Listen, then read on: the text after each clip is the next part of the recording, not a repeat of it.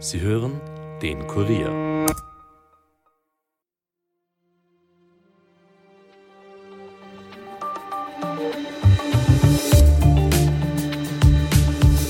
Minus 26 Grad hat es Anfang Jänner in Moskau. Doch die Heizungen, die sind in vielen Orten nicht angesprungen. Nicht, weil es Russland etwa an Rohstoffen fehlen würde, sondern weil das Heizungsnetz derart desolat ist. Während Moskau die Menschen in der Ukraine also bewusst frieren lässt, erfriert auch im eigenen Land die Bevölkerung. Auf Social Media sind zunehmend Videos zu finden, in denen die Menschen eingefrorene oder geplatzte Rohre zeigen, während es in ihren Wohnungen teilweise nicht mehr als 5 Grad hat. Wie konnte es so weit kommen? Warum unternimmt Putin nichts und kippt angesichts dessen nun langsam die Stimmung im Land? Darüber spreche ich heute mit Kurier Außenpolitikredakteurin Evelyn Peternell. Sie hat selbst einige Zeit in Russland gelebt und erzählt im heutigen Interview auch, wie sie damals diese eisigen Temperaturen ausgehalten hat und wie sich der Alltag bei minus 20 Grad gestaltet. Mein Name ist Caroline Bartosch. Es ist Dienstag, der 23. Jänner 2024 und ihr hört den Daily Podcast des Kurier. Schön, dass ihr zuhört. Es ist der vierte Tag ohne Heizung. Jeder, der konnte, hat sich bereits selbst evakuiert. Das sagen Bewohner eines Hauses in der Nähe von Moskau in einem Video, das auf der Plattform X zu finden ist und zeigen, wie ihr Haus aussieht. Der Eingang ist komplett eingefroren, alle Heizkörper sind zerstört. Es sind fünf Grad Celsius in unseren Wohnungen. Diejenigen, die geblieben sind, überleben so gut sie können. Mit Gas, allen möglichen Heizgeräten hat ein Bewohner des Hauses in dem Video gesagt. Bereits mehrere Wochen frieren viele Menschen in Russland. Der Grund? Die Heizungen bleiben in vielen Teilen des Landes kalt. Und das bei Außentemperaturen, die zuletzt teilweise weit unter minus 20 Grad gefallen sind. An Rohstoffen zum Heizen kann es Russland nicht fehlen. Grund für die kalt bleibenden Heizungen ist die mehr als desolate Infrastruktur. Russlands Heizungsnetz ist das größte und älteste der Welt und seit Jahren unterfinanziert. Schnelle Hilfe für die Bevölkerung ist nicht zu erwarten, denn so einfach repariert werden können die Rohre nicht. Wie hat es überhaupt so weit kommen können? Und kippt die Stimmung jetzt langsam im Land für Präsident Putin, wenn er seine eigene Bevölkerung erfrieren lässt? Darüber spreche ich jetzt mit Korea Außenpolitik-Redakteurin Evelyn Peternell. Hallo Evelyn. Hi. Evelyn, in Russland frieren die Menschen schon seit Wochen, beziehungsweise frieren. Sie sagen sogar, sie eher frieren. Jetzt ist es ja so, dass es Russland definitiv nicht an Rohstoffen fürs Heizen mangeln kann. Woran liegt das denn? Ähm, an der schlechten Infrastruktur und ähm, auch am Unwillen der Behörden bis zu einem gewissen Grad. Ähm, also in Russland funktioniert das Heizen ganz anders als bei uns. Da ist man nicht, ähm, also man heizt nicht, wenn man ein Einfamilienhaus hat, selbst, außer man hat einen Holzofen, sondern alles ist an ein zentrales Leitungssystem angeschlossen. Und das stammt noch aus der Sowjetzeit ähm, in vielen Gegenden und ähm, hat das Problem, dass die Leitungen teilweise undicht sind, dass sie explodieren, dass sie einfrieren, weil sie an der Oberfläche sind. Und das führt zu dem grotesken Umstand, dass das eines der rohstoffreichsten Länder der Erde ähm, viele, viele Bürger hat, die derzeit bei minus 26 Grad oder auch darunter teilweise äh, in ihren Häusern sitzen und frieren müssen. Mhm. Jetzt ist es ja auch so, dass seit einigen Wochen immer mehr Berichte auf Social Media aufschlagen. Also da gibt's Videos, wo Menschen erzählen, wie sie quasi wirklich in den Wohnungen sitzen und das einfach nicht mehr erheizen. Ähm, vielleicht kannst du so ein bisschen erzählen, was sieht man denn in diesen Videos? Ja, also man sieht eben Menschen, die vor den eingefrorenen Leitungen stehen, die, sie teilweise mit versuchen, mit Feuer irgendwie aufzuwärmen, mhm. sodass das heiße Wasser wieder fließen kann. Es gibt, was in Russland seit äh, der Invasion in der Ukraine relativ selten ist, äh, wirkliche Protestvideos, also so ältere Damen eingemummt, die sich wirklich vor Video hinstellen und sagen, hey, so geht das nicht nicht weiter, die Behörden müssen was tun, lieber Präsident, tu irgendwas. Mhm. Die Dinger gehen auf, äh, auf Social Media ziemlich viral. Auch weil das ein Problem ist, glaube ich, mit dem alle Russen irgendwie was anfangen können. Der Winter ist überall schrecklich kalt und die Heizproblematik ist auch keine neue. Also das ist Jahr für Jahr irgendwo eine Diskussion. Jetzt hast du schon gesagt, der Winter ist in Russland überall sehr, sehr kalt. Wir haben jetzt gerade schon gesagt, in der Nacht hat es teilweise bis zu minus 26 Grad. Vielleicht kannst du kurz erklären, wo, äh, auf welche Gebiete bezieht sich das denn? Also wo funktioniert jetzt das Heizungssystem wirklich nicht? Und dann gibt es ja auch noch andere Gebiete, wo es ja sogar noch deutlich kälter ist. Also wie ist da die Lage auf ganz Russland gesehen? Also ich habe mir auf der Landkarte angesehen, also in Westrussland, das ist quasi die Region bis zum Ural, da ist tatsächlich die Hälfte aller Oblaste von solchen Ausfällen betroffen. Also nicht der gesamte Oblast natürlich, aber das sind dann ganze Orte oder zumindest so ähm, Wohn-, äh, so Schlafstätte, wo dann überhaupt keine Heizung funktioniert, wo die Leute sich dann versuchen mit äh, so kleinen Elektroheizungen zu behelfen etc., die dann wiederum das Problem haben, dass sie äh, das Stromnetz überlasten, weil das ist auch so alt und teilweise fällt ihnen dann auch der Strom aus. Und in Ostrussland, das ist ja deutlich äh, weniger dicht besiedelt, also wenn man Richtung Sibirien rüberfährt, das sind ja dann auch tausende Kilometer, die sind ein bisschen autarker, dort sind die Ausfälle nicht so heftig, aber da ist auch der, also die, da wurde in den letzten Jahren nicht so viel gebaut. Weil es hat auch was damit zu tun, dass die Regionen teilweise so verdichtet worden sind, die Leitungsnetze aber trotzdem teilweise 40, 50 Jahre alt sind und nicht dafür ausgelegt sind, dass da plötzlich tausende Menschen neu daran angeschlossen werden. Jetzt hast du es eh schon angesprochen, es liegt vor allem an der maroden Infrastruktur, die wahnsinnig alt ist, die nicht gewartet worden mhm. ist. Größtenteils sind die Leitungen nicht isoliert, deshalb frieren sie ein und wenn sie dann auch noch alt sind, dann kann das schon gut sein, dass sie da gesprengt werden. Jetzt ist die Frage, wer hat das denn zu verschulden? Naja, der Staat. Also nachdem in Russland das Heizen zentral geregelt ist, also das ist wie gesagt ganz anders als bei uns, da wird die Heizperiode ausgerufen, wenn, äh, ich hoffe, ich erinnere mich richtig, ich glaube fünf Tage die Temperatur unter acht Grad fällt, also das ist dann immer regionsweit, äh, dann wird die Heizung aufgedreht mhm. und dann hat es in den Wohnungen schlagartig nicht mehr 15 Grad, sondern 25 Grad. Das heißt, das kann ich auch gar nicht selbst regulieren? Nein. Also ich kann nicht selber wie bei uns zum Schalter gehen und sagen, Nein. ich drehe jetzt auf, rauf und runter, sondern das ist alles äh, zentral genau. geschaltet. Also glaube ich, 99 Prozent aller mhm. Haushalte mhm. ist das so. Ich glaube, in den reichen Villengegenden, da haben die Leute dann auch ihre andere Form der Heizung, aber in allen normalen Wohnblocks läuft man dann mit äh, Sandalen und T-Shirt herum, obwohl es draußen minus 30 Grad hat, was wirklich absurd ist. Regulieren kann man das Ganze nur, indem man das Fenster öffnet. Mhm. Machen viele Russen auch so und das Land hat Ewigkeiten einen Überfluss an Rohstoffen gehabt, das hat niemand hinterfragt. Und die Heizungssysteme, also die Rohre hat einfach jahrelang niemand gewartet. Dazu kommt, viele Heizkraftwerke sind über die Jahre privatisiert worden. Das heißt, die sind zwar irgendwie an das öffentliche System angeschlossen, sind aber so wie da ein Fall in Klimovsk, glaube ich, ist das, das ist in der Nähe von Moskau, die sind in einer Waffenfabrik untergebracht. Die nutzen quasi die Abwärme von der Produktion, aber das führt halt auch dazu, dass das private Firmen sind, die ausschließlich gewinnorientiert sind, die kümmern sich aber nicht um das Leitungsnetz, weil das ist wiederum in staatlicher Hand. Da scheitert es dann auch oft an Korruption, man weiß nicht, wem das, das Werk gehört. In dem Fall war es so, dass das, das ist ein Fall, der bis zu Putin ging und das er, glaube ich, im Fernsehen oder bei, zumindest bei einer Pressekonferenz erwähnt hat, die Eigentümer befinden sich angeblich im Westen und hätten sich abgesetzt. Mhm. Dann haben investigative Ermittler herausgefunden, dass das offensichtlich keine westlichen äh, Menschen waren, sondern FSB-Agenten, die das Ganze mhm. besessen haben. Also es ist alles immer fürchterlich verstrickt, wie immer in Russland. Aber meistens scheitert es genau an solchen Dingen, dass keiner weiß, wer zuständig ist und sich niemand kümmert. Was wir ja wissen, ist, dass Putin äh, sehr gut darin ist, die Schuld von sich zu weisen. Das kennen wir ja aus der Vergangenheit. Inwiefern funktioniert das jetzt? Sind da schon Konsequenzen erfolgt? Sind da Leute entlassen worden?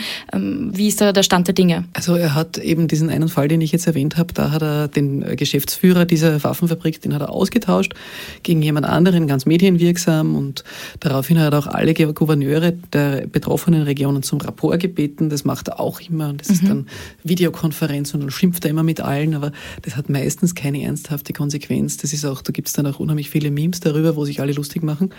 Nicht mehr so, früher war das mehr. Also das ist einfach die Taktik, das kommt auch bei vielen Leuten an. Der große, starke Mann im Kreml. Ähm, der sich für sie einsetzt. Genau, der mhm. setzt sich für, sich, für sie ein und es stehen ja auch noch Präsidentschaftswahlen an demnächst. Das gehört dann auch zum Teil der Erzählung dazu. Passieren tut meistens relativ wenig. Mhm. Das heißt, wir haben eingangs schon gesagt, die Menschen erfrieren seit Wochen eigentlich schon, aber Besserung hat es bis jetzt keine gegeben. Keine sichtbare. Also die Proteste gibt es nach wie vor, in kleinräumig natürlich. Und es gibt von den staatlichen Medien natürlich immer wieder Artikel, wo es dann heißt, da, da wurde was behoben, da wurde was behoben. Aber abgeebbt ist die, ist die Welle des Protests nicht und kalt ist es nach wie vor. Also es hat in Moskau, glaube ich, jetzt auch äh, minus 20 Grad. Mhm. Jetzt ist es ja auch so, irgendwann wird die Kälte wieder vorbeigehen. Äh, die Frage ist, äh, ist überhaupt irgendwie in Aussicht, dass diese marode Infrastruktur da irgendwie wieder saniert wird, saniert werden kann? Das ist ja auch eine Menge an Rohre und Co., um die sich da überhaupt handelt. Also das ist ja gar nicht stemmbar in, in einer gewissen Zeit. Ja, das ist richtig. Und das ist ja, das ist das größte Heizungsnetz der Erde, muss man dazu sagen, größtes Land der Erde.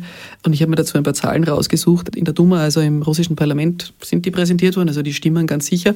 Wenn, dann sind sie untertrieben. 40 Prozent der Rohre sind offenbar desolat und mhm. würden ausgetauscht gehören Und es kommen jedes Jahr drei Prozent der Rohre dazu, die, also die, dann on top quasi.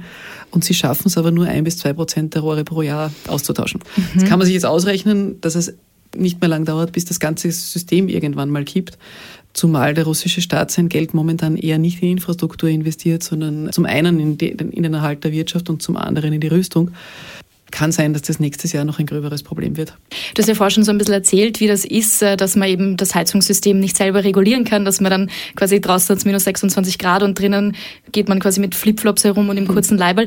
Du hast ja selbst einige Zeit in Russland verbracht, dort auch den Winter mitgemacht. Wenn du da zurückdenkst, Beutelt dich da immer noch vor Kälte? Ja, also ich frage mich heute, wie ich das ausgehalten habe. Das ist tatsächlich so, dass die, die Heizsaison beginnt im September oder Oktober, mhm. dauert bis Mai und davor hat man noch kein Warmwasser. Also in vielen Regionen, in Moskau ist das meistens anders, da gibt's und in Petersburg, aber dort, wo ich war, im Süden Russlands. Und das heißt, man muss sich ähm, kalt duschen, kalt Haare waschen, es gibt keine Heizung. Und dann passiert es, dass es plötzlich in der Nacht Minusgrade hat und man wacht auf und im Zimmer hat es nur mit 10 Grad. Und dann von einem Tag auf den anderen 25 Grad und das ist extrem heiß. Mhm. So heiß teilweise, dass man die Rohre nicht angreifen kann, weil die so dünn sind. Mhm. Das ist ein extremer Wärmeverlust natürlich auch. Also für jeden, der ein bisschen ökologisch denkt und selbst damals, als ich dort studiert habe, war der Ökogedanke in Europa schon ein relativ großer. Das heißt, es ist irrsinnige Geldverschwendung, die dort stattfindet. Also ich glaube, ein, Drittel der Energie äh, in Russland geht ins Heizungssystem und äh, ich weiß nicht, wie viel davon verpufft. Und, aber für die Leute ist es völlig normal. Und die sitzen bei drinnen 25 Grad, draußen minus 30 und die Fenster alle offen. Mhm. Und du sitzt daneben und denkst, also irgendwas stimmt hier nicht. Gell? Bei uns werden Passivhäuser gebaut und hm. Und du hast ja auch erzählt, das Ganze wirkt sich natürlich auch ein bisschen auf das alltägliche Leben aus. Äh, wir haben ein bisschen geplaudert im Vorfeld, dass du erzählt, du hast teilweise eine Woche lang das Haus nicht verlassen, genau. weil es draußen so kalt war. Und genau. du hast auch ein bisschen erzählt, Wäsche waschen ist ja auch nicht unspannend bei ja, solchen es Temperaturen. Ein, es, es, stellen sich dann ganz verschiedene Problemlagen. Also ich war in Volgograd, das ist im Süden, Stalingrad äh, einst. Und wir hatten eine Zeit von, glaube ich, drei Wochen, da hat es minus 30 Grad gehabt mhm. und so, so hoch Schnee. Ähm, und da bunkert man sich dann tatsächlich einfach zu Hause ein und hofft darauf, dass die Vorräte nicht ausgehen, weil das nächste Geschäft zu erreichen ist dann zu Fuß eher unwitzig.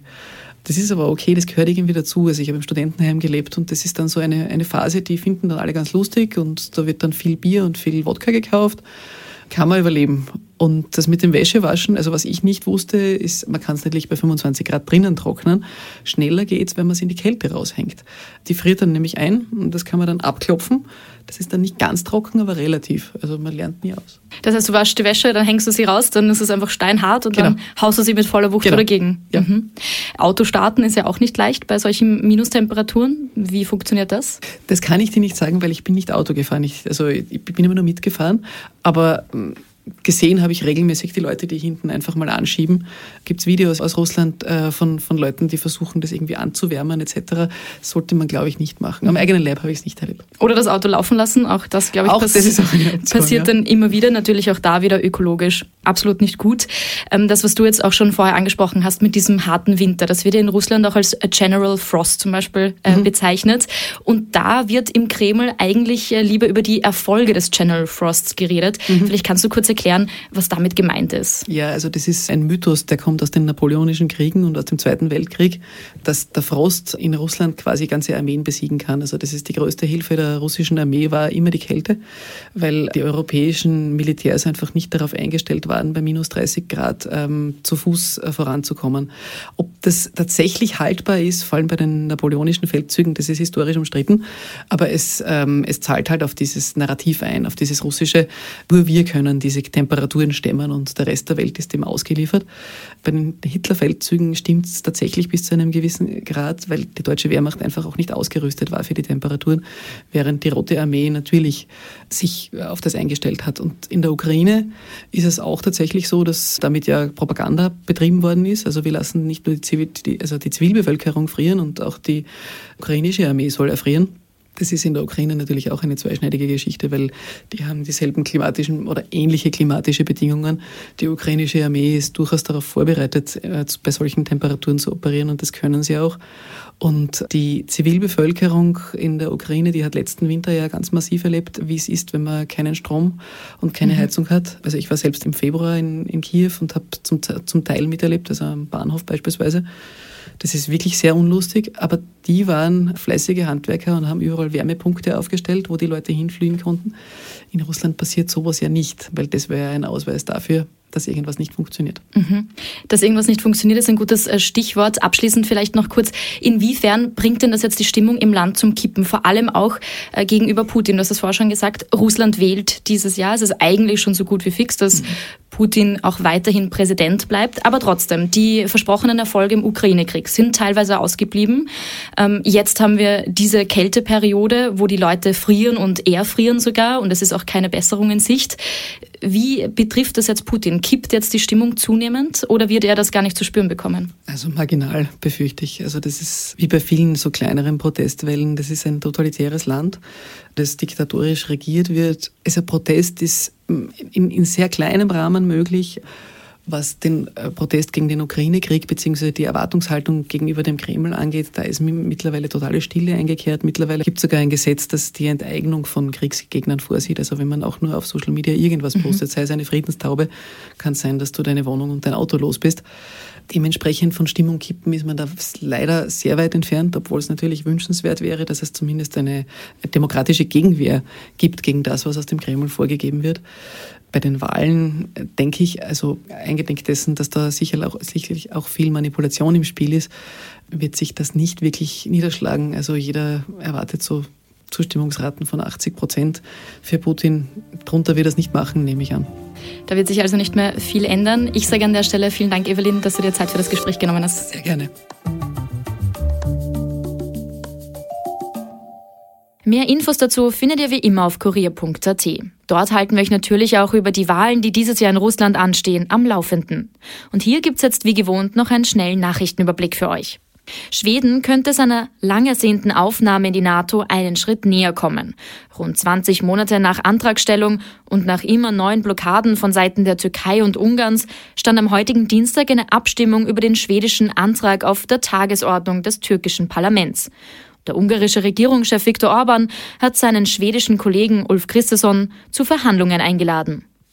Und SPÖ und Grüne unterstützen die für Freitagabend geplante Kundgebung gegen Rechtsextremismus beim Parlament in Wien. Beide Parteien veröffentlichten entsprechende Aufrufe auf ihren X-Kanälen, zu der als Lichtermeer geplanten Aktion unter dem Motto Demokratie verteidigen hatten Fridays for Future, Black Voices Austria und die Plattform für eine menschliche Asylpolitik aufgerufen. Und Bundeskanzler Karl Nehammer von der ÖVP will nach bayerischem Vorbild eine Art Genderverbot in der Verwaltung. Wie die Tageszeitung heute berichtet, sollen Binnen-I, Sternchen und Doppelpunkte bis 2030 der Vergangenheit angehören. Sinnvoll findet Nehammer dagegen das Ausschreiben beider Geschlechterformulierungen. Der Vorschlag soll bei seiner Grundsatzrede am Freitag in Wels präsentiert werden. Die Grünen reagierten mit Spott, die FPÖ hingegen will noch viel mehr verbieten. Damit war's das für heute von uns.